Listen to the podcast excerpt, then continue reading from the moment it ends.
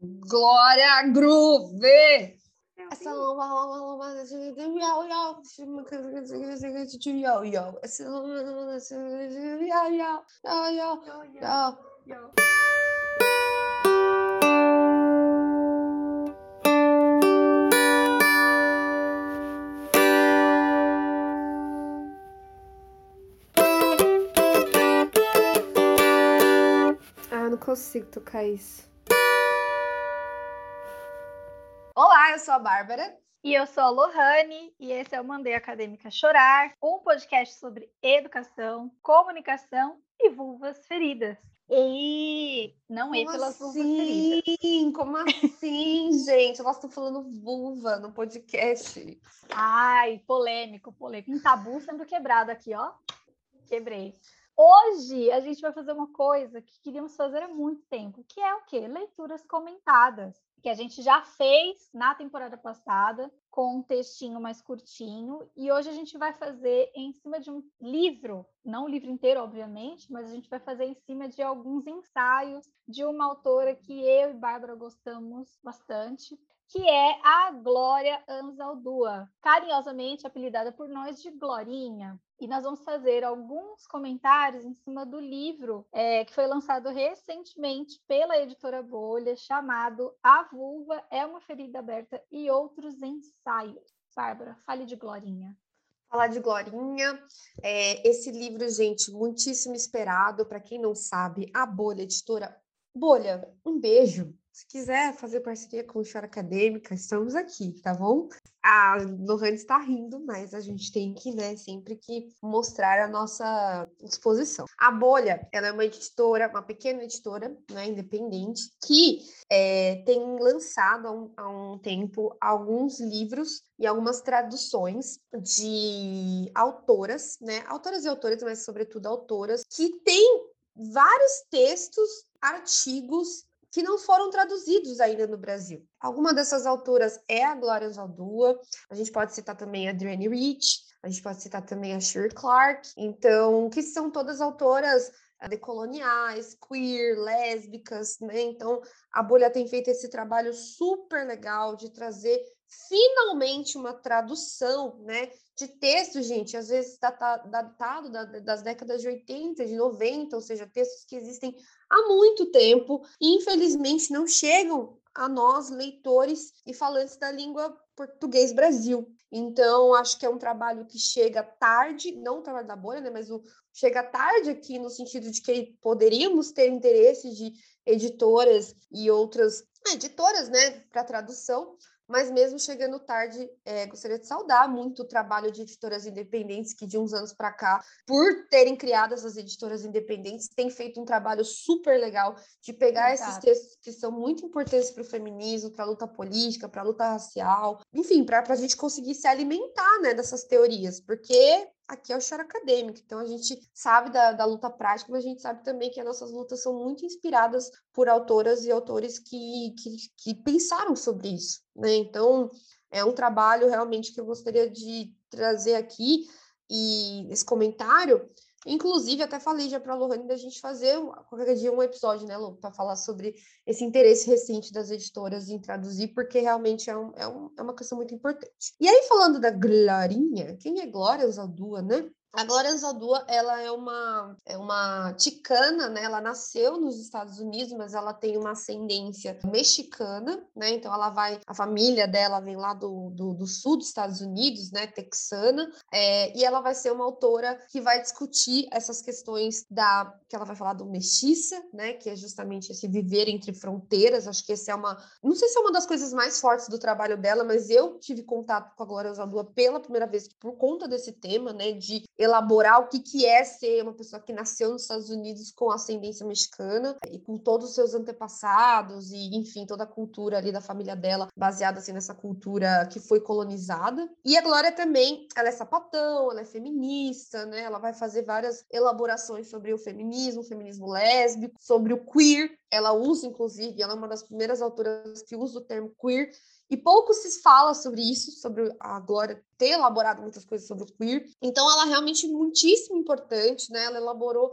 os textos dela, sobretudo na década de 90, né? Porque a Glória ela, ela, morreu em 2004. Ela é de, inclusive, vamos dizer que ela é de 1942, mas ela morreu em 2004. Então a gente vê a maioria desses textos, por exemplo, que estão aqui dentro desse livro, que são oito ensaios, né? Ensaios, artigos, transcrições de falas, são da década de 90. E acho que é isso, né, Lô? A gente vai fazer, a gente selecionou alguns ensaios, alguns não, dois, né? Que a gente, que a gente selecionou para fazer alguns comentários, e também porque a gente não vai falar sobre o livro inteiro, né? É importante aqui que a gente quer fomentar que vocês acessem o livro também, né? Ali na, na editora Bolha. E é isso, então vamos fazer os comentários aqui sobre Glorinha o seu trabalho e os seus pensamentos. Exatamente. Então, eu queria fazer um apontamento a respeito da, da, da, vida da Glória, porque apesar dela ser Glorinha, eu gosto que é, aqui é íntimo, gente, a gente não usa o sobrenome das pessoas aqui neste podcast, que é tudo na, na base da intimidade. Quando a gente fala que a Glória é uma escritora ticana, o que, que é esse termo ticana? Porque a gente associa diretamente, eu acredito que parte das pessoas façam uma associação com o México,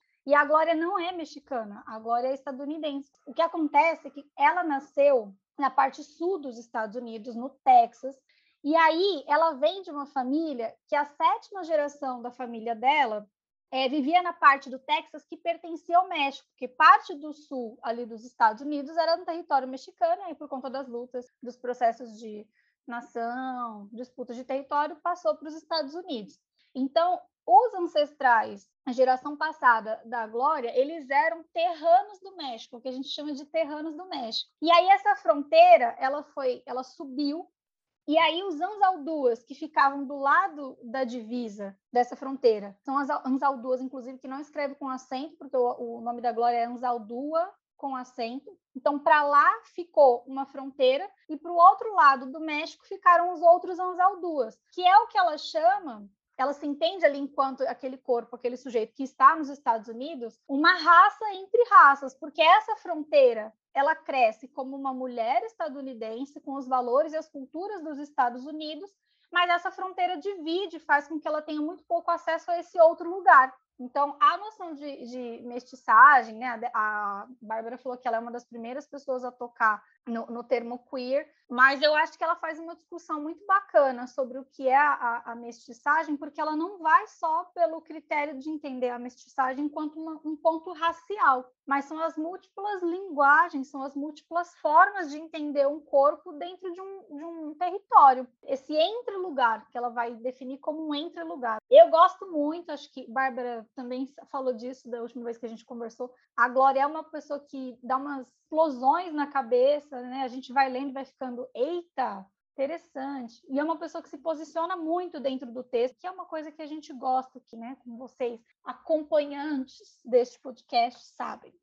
É, nós vamos falar é, mais especificamente para quem tem o livrinho aí na mão, quiser acompanhar a gente, nós vamos falar mais especificamente sobre o ensaio Esquisitar mais a escritora Louca, escritora iticana, e sobre o ensaio A Nova Nação Mestiça, Mestiça, né? Um movimento multicultural. E acho que dialoga esses dois textos. Nunca não tinha pensado nisso, mas estou pensando agora que a Lô falou, porque ela falou o negócio do queer. A Glória, ela vai ser uma das autoras que vai pensar o queer a partir também desse lugar fronteiriço. O queer enquanto um lugar é, de possibilidades de elaboração do eu, né, do sujeito e também dos grupos a partir desse lugar de não adequação a uma heterossexualidade. E ela não vai desassociar a experiência queer da experiência de uma mulher de cor nos Estados Unidos. Então, para ela,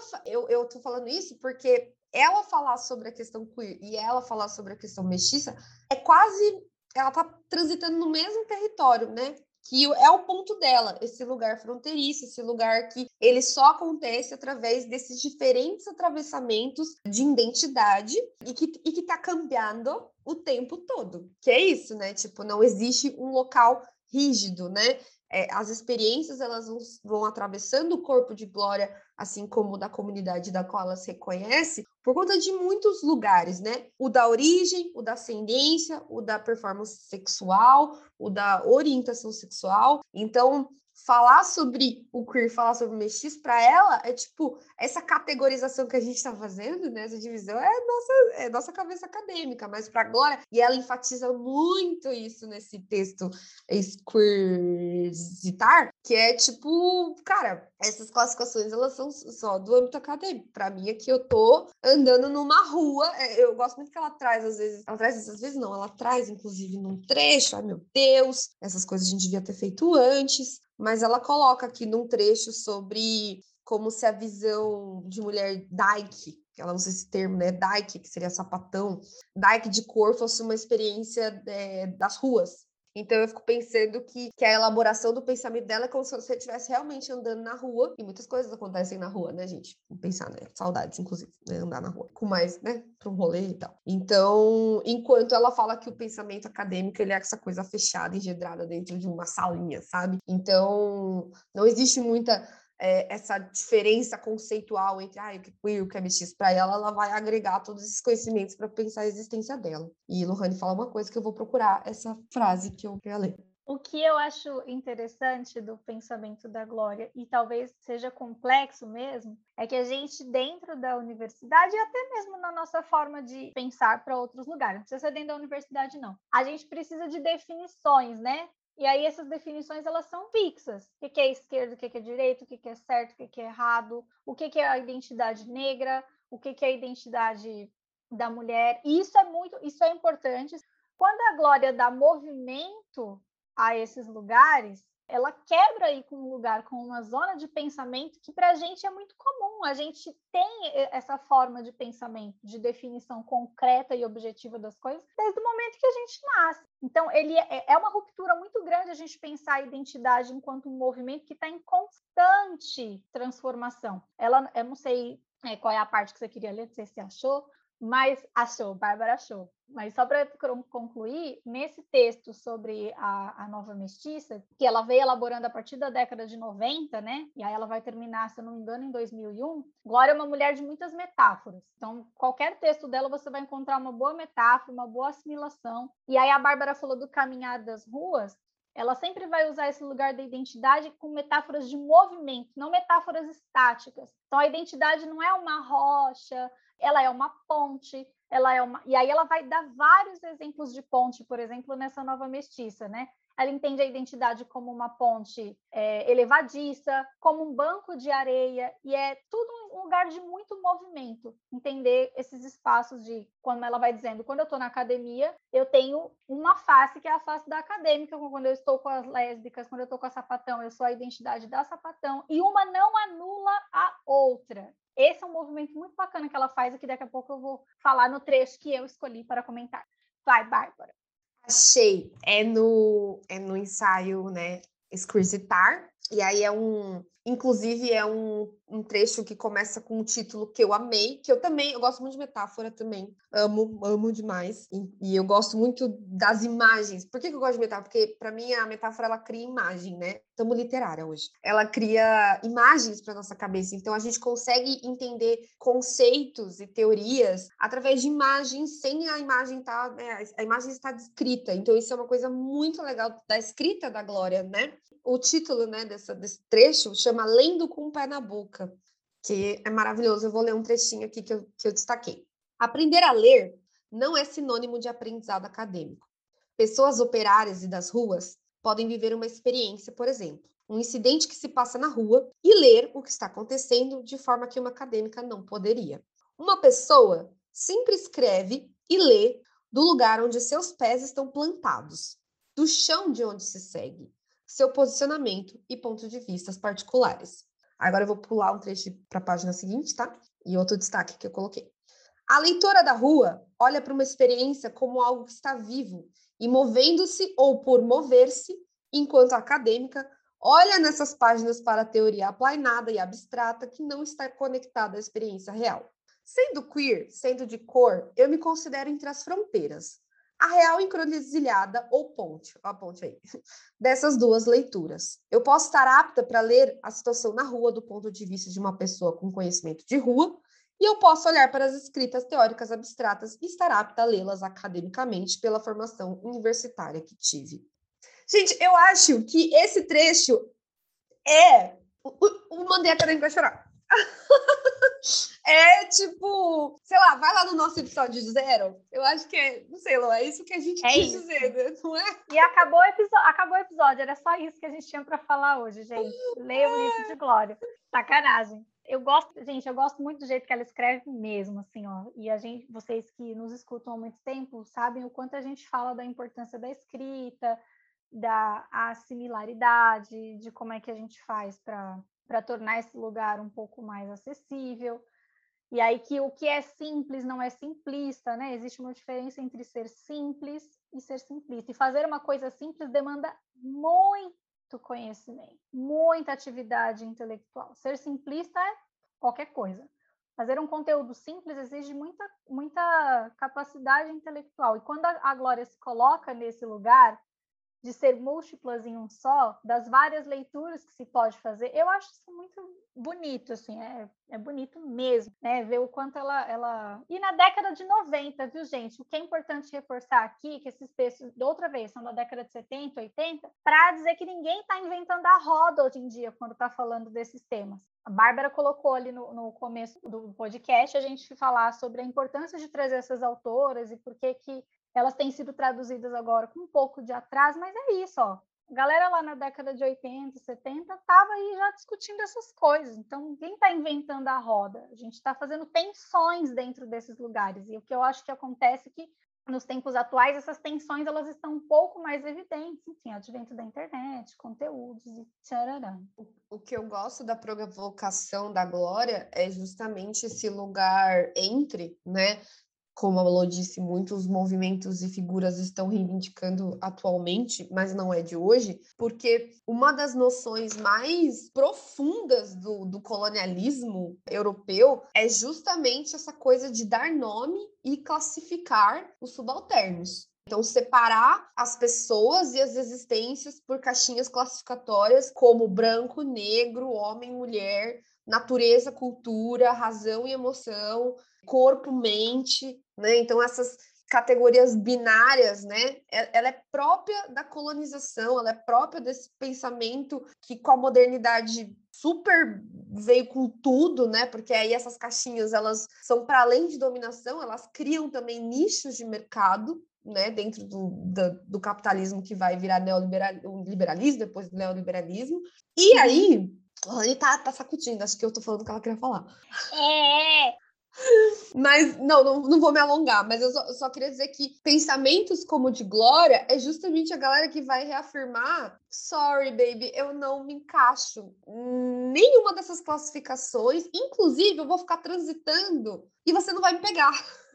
e é isso que buga a cabeça, né? Do, do, do poder, né? Do, do, do, do, opressor, porque é tipo, eu não tô te sacando, mas a ideia é justamente essa: não é para você me sacar, porque eu não caibo dentro das suas classificações. Por isso que agora ela reafirma tanto esse lugar fronteiriço, esse lugar transição.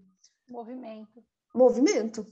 Vou pegar um gancho em cima dessa questão que a Bárbara estava falando para ler um trecho do. Deixa eu falar, do ensaio. um trecho do ensaio que eu estava lendo aqui para falar um pouco sobre essa questão das categorias, da diversidade e tal. Lá na página 186, eu vou dar a página, porque eu sou dessa. Desculpa, a gente não deu a página. Mas é o do A Nova Mestiça, né? É. Lá na página 186, ela começa dizendo assim: é o segundo parágrafo, né? Não, é o primeiro, perdão. Nós trazemos para o presente nossa experiência política. Ela está falando como a, a vida e a experiência de vida está conectada às lutas políticas e o ato de fazer arte, né? Da feitura da arte nós trazemos para o presente nossa experiência política e é por isso que estamos atentas às formas com que conceitos como multiculturalismo, diferença e diversidade podem ser cooptados. Esses termos podem ser e têm sido usados contra nós, fazendo parecer que diferença e diversidade são neutros em termos de poder, portanto, diluindo ou dilacerando esses termos de seu potencial emancipatório. Uma agenda radical política é frequentemente reduzida a esforços superficiais de servir pratos típicos, vestir roupas étnicas e decorar complexos corporativos e aeroportos com cores e artes nativas. Essa apropriação barra expropriação multicultural é uma tentativa de controlar a diferença com sua remoção para as sessões extracurriculares. A diversidade é então tratada como uma camada superficial que não rompe com nenhuma zona de conforto. E tenho dito. Por que, que eu escolhi é, esse trecho, que eu acho um trecho muito potente quando a gente está falando de diversidade? Porque eu sou uma mulher urbana, no sentido de eu nasci em São Paulo, e essa é uma discussão que eu e Bárbara temos há muito tempo. Eu nasci em São Paulo, na periferia de São Paulo, e todas as vezes que eu escuto as pessoas falando sobre o imaginário do que é São Paulo, eu sempre penso que imaginário é esse que eu não me sinto colocada nele. Uhum. Então, todas as vezes que as pessoas. Eu entendo a função dele histórica, onde é que ele foi construído e qual é o papel de representatividade dele. Mas todas as vezes que alguém fala assim, ah, você é sulista, você é sudestino. Gente, pelo amor de Deus, eu adoro as piadas com sudestino, eu acho elas maravilhosas. Eu só acho que elas são. É, é, essa história de São Paulo, ele é um lugar hegemônico. Outra vez, é São Paulo fechando os próprios olhos para a diversidade que existe dentro dele. Eu não caibo nessa história sendo uma mulher periférica, uma mulher negra, uma mulher que não acessa, na, na, maioria das vezes, esse imaginário do que é ser uma pessoa sudestina. Então, para mim, é muito interessante quando a gente está falando de diversidade, você não é... vai na bakery, né, amiga? Eu não vou na bakery, eu nem sei o que é bakery, mas eu não vou. É o nome que acho que é o nome que a galera da Vila Madalena dá para padaria hoje em dia. Ah, eu chamo de padoca, galera. Padoca. padoca. Às vezes é só um boteco que vende pão. Isso, mas é isso. Eu estou falando aqui da questão da periferia porque eu acho que tem uma coisa muito interessante quando a gente pensa em espaços periféricos e nesse movimento que está surgindo agora, que é a questão do estigma do pobre e da uniformização dos lugares. Então, quando eu vejo as pessoas falando de periferia, né, a periferia e a identidade periférica que se constrói, o estigma do o pobre está colocado. Lohane, o que é estigma? Eu entendo estigma como um marcador social é aquilo que vai, vai colocar que são os legitimados e os não legitimados pela sociedade. Então, quando a gente está falando de periferia, o que, que, é a imagem da periferia? Vem aí você que está na sua casa escutando a gente, fala periferia. O que, que você imagina, se você não é do espaço periférico, obviamente. O que, você imagina do espaço periférico? O estigma da pobreza. Então, todas as pessoas são negras, já começa daí. Todas as pessoas são negras, todas as pessoas usam óculos Juliette, todas as pessoas usam o, o bonezinho da Nike para trás, falsificado, todas elas escutam funk, né? Todas elas são chavoso da USP ou uma mandraca. Eu adoro chavoso, hein, gente? Beijo, chavoso. Só queria deixar aqui o, o, o exemplo desse lugar que é colocado. E aí a gente acaba uniformizando esses lugares e não entendendo esses lugares pela diversidade que a Glória está colocando que é um lugar de pensar pela diferença, uma diferença que se move a todo tempo. Existem pessoas brancas dentro da periferia, existem pessoas que têm uma ascensão social dentro desses espaços de pobreza. Então, a gente vai encontrar aqui desde pessoas que têm uma casa com três, quatro, cinco andares, dois carros na garagem, até pessoas que não têm o que comer, que moram do lado do córrego e estão pedindo comida. Esse é o espaço do que é o estar uma periferia. É tão complexo e eu sempre fico me perguntando quando eu estou vendo pessoas estudando a periferia, tem muita dificuldade em achar que essas pessoas já pisaram aqui um dia. Eu acho que não. Eu Exatamente. acho que não.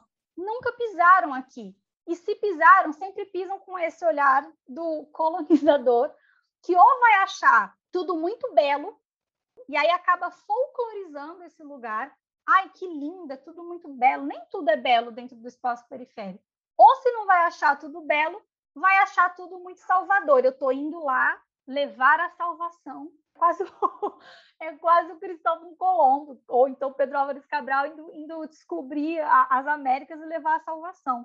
Ou a gente olha esses lugares da diferença como eles são, entendendo esses múltiplos olhares e que essas pessoas também são múltiplas pessoas múltiplas identidades dentro desse lugar, ou a gente volta para esse lugar da uniformização de territórios, de corpos. E aí eu vou dar um outro exemplo, aquela que está falante hoje. Mas eu vou dar um outro exemplo aqui, que é o lugar do quando alguém da periferia sai daqui e acende, a primeira coisa que as pessoas falam é: Esse aí perdeu as origens. Já já não é mais já não é mais dos nossos, né? Já não cola mais com nós. Esse aí está muito metido. Quer dizer, você precisa pobre, gente, ser pobre não é um, não é um privilégio, não, viu? Queria dizer para as pessoas que ser pobre não é um privilégio. A gente está tentando melhor, a, gente está tentando, e essas pessoas que ascenderam em algum lugar estão tentando outras classificações de vida. Então, parece que ela tem que ir e carregar algum determinado estigma da pobreza no imaginário das pessoas para que ela possa ser aceita. Então, a gente vai reforçando outra vez esses lugares. Se o cara antes andava com um risquinho na, na sobrancelha e um óculos para trás, e hoje em dia ele está andando com um carro, né? Sei lá que carro que é. Hum, esse aí já não é mais dos nossos, né? Já é mais, já é mais, já passou da época da pobreza. Eu não estou fazendo alusão aqui à riqueza, entendeu? Pessoa que está andando aí de Jaguar, eu não sei o nome de carro chique, gente, me desculpa. Não estou fazendo uma alusão à riqueza, só estou dizendo que as pessoas precisam carregar o estigma da pobreza. E aí eu fico me perguntando, né? Então, o que, que vocês estão querendo? Isso aí que você falou me lembrou, até pesquisei aqui para não falar besteira.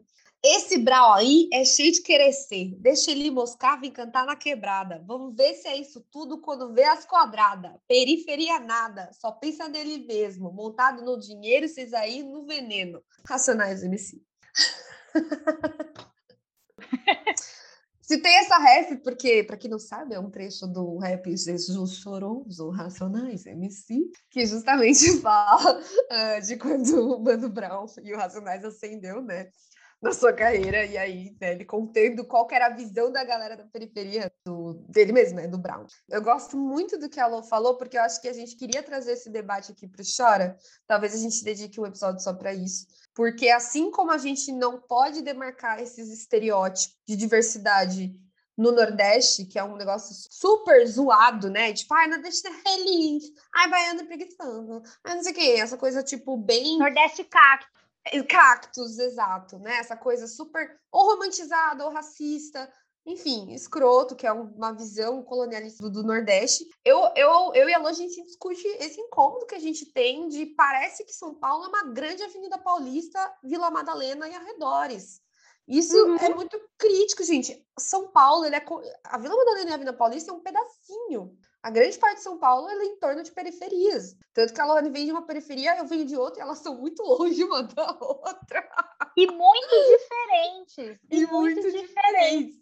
Exatamente. Porque, desculpa, Bate, interromper, é porque a Zona Leste, gente, é o maior espaço. A Bárbara vem da Zona Leste, eu venho da Zona Norte. A Zona Leste é a maior concentração de pessoas que existe aqui em São Paulo. Eu lembro que uma vez eu li há muitos anos atrás que a população da Zona Leste era maior que a população do Uruguai. Eu não sei se esse dado ele ainda corresponde, mas eu acredito que sim. Mas na minha cabeça eu fiquei pensando, é a zona leste de São Paulo, é só a zona leste, e ela é maior números de população que o Uruguai. A Zona Leste é completamente diferente em alguns quesitos da Zona Norte. Tem coisas similares, mas elas não são iguais. As periferias de São Paulo são completamente diferentes das periferias do Rio de Janeiro. Elas carregam as suas similaridades, porque são espaços periféricos, mas não são iguais. Então, por que a nossa tendência é tentar a uniformizar esses espaços e negar também que esses espaços contem as suas histórias? Porque daí a gente fica com a história de São Paulo, do Borba Gato, da Faria Lima, da Avenida Pauli, da Bakery, que eu nem sabia que o pessoal estava chamando padaria de Bakery. Gente, isso é uma ofensa com a padaria. Ah, eu vi um meme esses dias. Inclusive, eu vi esse meme com uma pessoa, eu não vou citar quem, mas é. Ai, quando eu penso em São Paulo, não é uma pessoa de São Paulo, eu penso nisso. E aí eu falei, aí eu, aí eu fiquei brava. Eu falei, ah, mano, nossa Tá tirando, tio. Aí veio, aí veio a Zona Leste, né, mano? É louco, tiozão. Você é louco, tio. Nosso. Então, é exatamente isso. E, e, assim, não vamos nos alongar, porque a gente tem que voltar para agora, né? Mas acho que é demarcar. Não, na verdade tem a ver com a Glória sim, porque como ela fala de trânsito, espaço e movimento, por que, que as periferias são diferentes entre si? Por muitos fatores, mas um deles é o geográfico, né? A Zona Norte, gente, ela é uma montanha, ela fica no alto, né? Para ir para ZN você sobe. A Zona Leste não, né? A Zona Leste tem outros, outra paisagem. Então, se a gente for pegando essas coisas sutis, como por exemplo a própria paisagem, no sentido de paisagem mesmo, geográfica, né? Isso, isso vai mudando mesmo a percepção que a pessoa tem com o seu meio. Começa daí. Aí é daí para baixo, né? Aí tem, tem todas as culturas, por exemplo, eu sou de Itaquera. Itaquera, Zona Leste, o Parque São Jorge, Corinthians, então a cultura do Corinthians muito forte, Zona Leste, sei lá, trazendo alguns elementos. A gente está gravando aqui no dia 1 de setembro, de aniversário do Corinthians, gostaria de dar um salve à torcida corintiana no nosso podcast. Yes, yes. E vai Corinthians. É, então, é, eu acho que esse trecho da Glória é muito legal, porque é, é exatamente isso, assim. Eu já levei para outro lado, né, amiga? Eu gostei que você falou do lance da periferia, mas eu pensei no lance da diversidade também, não só em termos étnicos, mas no termo também de diversidade sexual, que é um termo que eu odeio, gente. Às vezes eu escrevo, né, para ficar mais inteligível, a galera, sei lá, precisa ficar explicando muito conceito, a gente fala, ah, diversidade sexual, e vocês entendem que é todo mundo que não é hétero. Mas a Glória escreveu esse, trecho, né, e a Uchi Curiel também, ela fala muito sobre a, a diversidade sexual, que é justamente querer enrijecer categorias eh, de orientação sexual ou de performance, de gênero, é, como se fossem todas, todas iguais. Então, ela vai falar sobre o Dyke, né, o seu sapatão, o seu ser uma sapatão de cor. Apesar de nossas é, semelhanças, né, nós não estamos atravessadas pelas mesmas experiências. E aí não está desassociado desse debate que a gente está fazendo na periferia. Porque ser sapatão na periferia não é a mesma coisa que você ser uma sapatão uh, no centro. Inclusive, vou trazer só, só mais um pontinho, que é um incômodo que eu tenho, né? Também, eu já até falei isso com a Lô também, que é, por exemplo, o lance aqui em São Paulo do centro, que é a Santa Cecília e arredores, né? Que é o Santa Cecília. Teve uma vez que eu estava numa conversa com uma pesquisadora de, de, de estados, urbanismo, e ela estava me, da, me, dando um, um dado, né? que muitas é, pessoas LGBT das periferias ou que vieram de outros estados, como por exemplo do Nordeste, se alocam aqui na, na, no centro de São Paulo, porque ele é um lugar que, apesar de toda a sua complexidade, ele é um pouquinho mais seguro para pessoas LGBT. Assim, um pouquinho, tá, gente? Porque assim, eu mesma já, já sofri violência aqui e tudo mais. Mas assim, é um lugar que, como tem muito viado, muito sapatão, muita mulher trans, é, travestis, inclusive em situação de vulnerabilidade na rua, é um lugar mais fácil de transitar do que algumas periferias. Então, assim, até você rotular, ah, todo mundo que mora nessa ilha é burguês, safado, estudante de, de, arquitetura da USP. Não, gente, não é. Às vezes a gente tem uma galera que tá penando para pagar um aluguel super caro, num lugar gentrificado, mas porque uhum. tá tentando sobreviver a uma identidade sexual, uma orientação sexual. Então, assim, olha como um parágrafo da Glória, ela, ela dispara muitos, né, é, pensamentos. Eu acho que qualquer rotulação, classificação é, de experiências, ela tende a ser muito, muito nociva aos movimentos, sejam eles de diversidade sexual, sejam movimentos é, raciais e a própria classe trabalhadora em si. Então, acho que o que agora provoca na gente, além tica, assim, né? Tipo, porque, porque é isso que ela falou, né? É, é uma escrita que eu não sei, eu, eu ficava incomodada, mas é um incômodo bom, sabe? Um lugar, ela me deslocava, ela ficava, eu fico, tipo, meio sem ar lendo agora, assim, tipo, meu, essa mulher é braba, sabe? Ela tá mexendo com, com vários conceitos aqui que eu preciso dar atenção para isso, né? É, e eu acho que é bem por aí, porque infelizmente eu acho que às vezes os movimentos sociais eles caem numa falácia de por sermos por precisarmos nos organizar, dentro de uma categoria, de uma identidade, a gente vai fingir que todos nós partimos de um mesmo lugar e temos uma mesma experiência. A gente se organiza enquanto identidade para reivindicações políticas, isso é muito importante, sei lá. Vamos uhum. pegar um exemplo recente: os indígenas estão lá ocupando Brasília. Os indígenas são uma, uma coisa só? Não, a gente tem diversas etnias que falam diferentes línguas, que têm diferentes concepções de mundo, mas para se organizar contra o marco temporal, eles precisam se organizar indígenas. Vamos primeiro destruir isso, e aí a gente, mas sabendo que tem essa diversidade dentro do próprio movimento. E deveremos aprender isso, assim, porque tá osso, né, amiga? Tá osso. Acho que você deu um ótimo exemplo com, com relação à questão indígena. Não tenho nem, nem outro exemplo para dar aqui, porque fui muito contemplada com este exemplo, amiga, que é um exemplo muito bom. Acho que o que marca na, na escrita da Glória, e aí talvez seja para encerrar, é a questão do movimento. Como a gente vai produzir, como a gente vai pensar politicamente, agendas radicais de política, né? Eu sou a pessoa que gosta da questão radical e acho que a palavra radical é muito mal utilizada dentro de vários contextos, como a gente vai pensar ações radicais aí, sem cair na falácia superficial do que é discutir diversidade, porque a gente tem caído na uniformização dentro do que é a diversidade. Como a gente uniformiza algo que é diverso? É isso que a Glória está trazendo dentro dos seus outros textos e dentro desses dois que a gente trouxe aqui.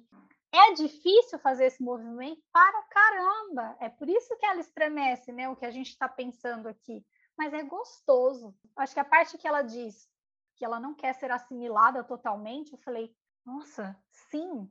Ela falou, eu quero que a minha obra seja lida por essas múltiplas vertentes, né? Eu, eu, pelo menos, fiz essa leitura, pelas suas múltiplas vertentes, por essa coisa do movimento, caminhar, daquilo que pensando, pensando a diferença, pensando a questão do multiculturalismo, que é o que ela vai colocando aqui, numa constante caminhada, numa ponte que vai e volta, e que às vezes está sozinha e às vezes precisa estar tá acompanhada, que precisa conversar com os outros, né? Que precisa fazer esse movimento de conversa com os outros que são diferentes, porque conversar entre iguais é gostoso, né, gente? Ninguém discorda se você conversa entre iguais. Conversar entre os diferentes, também não estou dizendo que isso aqui é fácil, hein? Eu sou uma pessoa que tenho resistência quando vê alguém, aquele tio bolsonarista, e faz o negócio, aí você é, hum. prote protejam a saúde mental de vocês também. Né, Exato, né? protejam a saúde mental de vocês. Mas aí é conversar no movimento. Tem dias que você vai estar tá ali e vai querer conversar, e tem dias que não. É um movimento, continua sendo um movimento, porque ele não tem que ser encaixado sempre. Negue-se e não faça. Ou então faça e ferre a cabeça de vocês. Vai aí, Glória, outra vez trazendo o movimento. Eu espero, caros ouvintes, que vocês estejam convencidos a ler Glorinha. Se não estejam convencidos a ler Glorinha, pelo menos procurem os outros trabalhos dela na internet. Tem como procurar também, né? Mas eu acho que o livro tem um bom, um bom resumo desses ensaios, para quem não sabe por onde começar, já que ela tem esse livro da fronteira, né? Não sabe por onde começar, acho que o livro é um, um ótimo primeiro movimento, uma leitura tranquila de ser feita, que vai gerando muitos disparos na cabeça. Eu acho que dá para qualquer pessoa ler o livro. A capa é muito bela. Inclusive, a capa é feita por uma artista sapatão, a Aline Zuvi. Só enaltecendo também o trampo aqui de todo mundo. Para quem quiser ler, não tiver condições de comprar o livro nesse momento, o texto que tem nesse livro, que é o Falando em Línguas, uma carta para mulheres escritoras do terceiro mundo, é super fácil de achar na internet, inclusive foi o primeiro contato que eu tive com a Glória na minha vida e foi impactante. Inclusive, uhum. Lohane, eu não sei se você se lembra, mas eu postei um trecho uma vez no Instagram há muitos anos atrás desse texto e você comentou meu Deus, de onde é isso? E aí eu falei, é o texto da Glória Osadua. E aí, eu não sei E aí começou a nossa amizade. foi isso, amiga, foi exatamente foi, né? esse momento. Eu falei, caramba, que texto! E aí eu fui ler e fui fazer a palavra da Glória para outras pessoas. Oi, você tem um minuto para a palavra de Glória? Quer ler esse texto? E aí fui indicando, gente, igual o, pastor para as outras pessoas, assim. Espalhem a palavra, gente. Espalhem a palavra de Glória é uma palavra, ao meu ver, de, de movimento. E a Glória, ela tá interessada nesse movimento, ela tá interessada em, nesse confronto, né? E eu acho que isso que é interessante, porque eu acho que a gente tem uma ilusão, assim, dentro dos movimentos sociais, que realmente é uma coisa muito desafiadora, até eu acho desafiador, né? Eu, quanto pessoinha. Que Com é certeza. que que a gente, todo mundo tem que ter afinidades muito bem alinhadas e todo mundo se amar. Eu acho que as diferenças elas são muito potentes e elas são geradoras, inclusive, de afeto. Né? Eu acho que todo esse é, afeto que a gente pode ter entre nossos pares, eles partem de um lugar que a gente esquece muitas vezes, que é esse desejo profundo que temos de destruir o capitalismo e os senhores todos. Acho que muitas vezes a gente vai criando diferenças entre nós e ao invés de a gente olhar para essas diferenças e falar, ok, temos diferenças, como Audre Lorde diz, né? As diferenças elas têm que ser potência para criatividade. Não, a gente olha as diferenças e parece que somos opressores um dos outros. E, e não é bem por aí, porque os opressores. Todo mundo é classe trabalhadora aqui, né, velho? Aquele, é aquele meme, né? Se tu trabalhar, parar de trabalhar hoje, você consegue se sustentar? Se a resposta é não, você é pobre. Então, eu acho que é um pouco isso, assim, às vezes a gente lida com as diferenças como se ela fosse algo ameaçador. Isso também é uma lógica colonial, né? Tudo que é diferente, tudo que é, entre aspas, selvagem, né? Eu tenho que ver como algo a estranhar e algo a se defender. E a diferença ela tem que ser um potencial de criatividade, criatividade justamente para a gente derrubar esse sistema, né? Para derrubar essa porra dessa pessoa, presidente, que, que aumentou a conta de luz, gente. Pelo amor de Deus. Bárbara assim, tá indignada ainda com todo mundo tá, né? Mas é porque ela começou isso aqui falando sobre o aumento da conta de luz, que é indignante mesmo. Eu queria falar uma coisa que a gente está fazendo a propaganda aqui do trabalho da Glória, e aí parece que vamos falar das diferenças. Eu não concordo com tudo que a Glória diz, mas eu não vou trazer esse tema aqui agora da, da uhum. concordância, porque eu fico com a sensação de que os ouvintes devem, nossa, elas concordam 100% com todos os autores. Não, a gente não concorda. Obrigada. Nem com, nem com os Verdade. entrevistados, viu? Nem com os entrevistados e entrevistadas que vêm aqui a gente concorda totalmente. Mas é esse o espaço de diálogo que a gente tem. A definição que ela dá de mestiça é outra. Eu tenho críticas, mas eu acho potentíssimo. Potentíssimo existe? Não sei eu acho muito potente o trabalho da Glória. Então, a gente está lendo esses trabalhos, a gente faz essas discussões aqui, que às vezes vai para a conta de luz, às vezes vai para o Corinthians, às vezes volta para o trabalho da Glória, porque a gente está entendendo que tem coisas potentes ali para serem ditas e não necessariamente a gente concorda com tudo. Estou dando um exemplo prático aqui, como a gente trabalha diferente. Muito bom, Lô. gostei. Também nesse texto esquisitar, ela fala alguma, ela, ela fala sobre escrita lésbica, né? Ela vai questionar, inclusive, o que é escrita lésbica. E aí ela faz um comentário sobre escrever sobre sexualidade, sexo, que eu olhei, eu li, reli, li de novo e fiquei, hum, Glória, não sei. Óbvio, né, que ela está partindo de um lugar, como eu falei, década de 90, Estados Unidos, quando ela vai falar da noção de quando ela fala de lésbicas brancas, é diferente do, do conceito de lésbicas brancas que a gente tem aqui, né?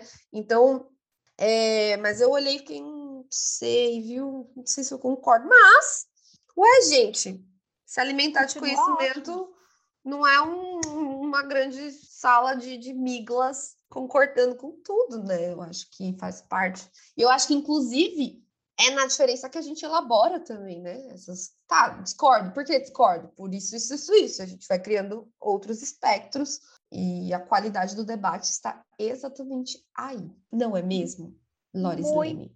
Loris Lane, muito que bem, amiga. Bom, ouvintes do Choro, vocês já sabem, dúvidas, choros, queria falar de uma pauta, tem um tema legal, qualquer coisa que se encaixe nessas categorias, escreva para choraacadêmica com um A só, choraacadêmica, arroba gmail.com ou nos mande uma DM lá nas nossas redes sociais, certinho? Certinho! Ah, amiga, eu vou cantar a música da Inês Brasil, que é o que só tá na minha cabeça essa semana.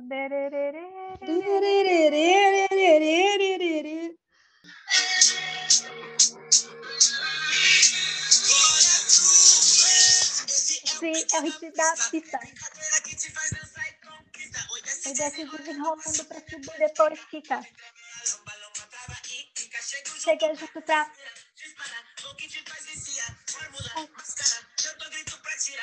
Levantar do sofá.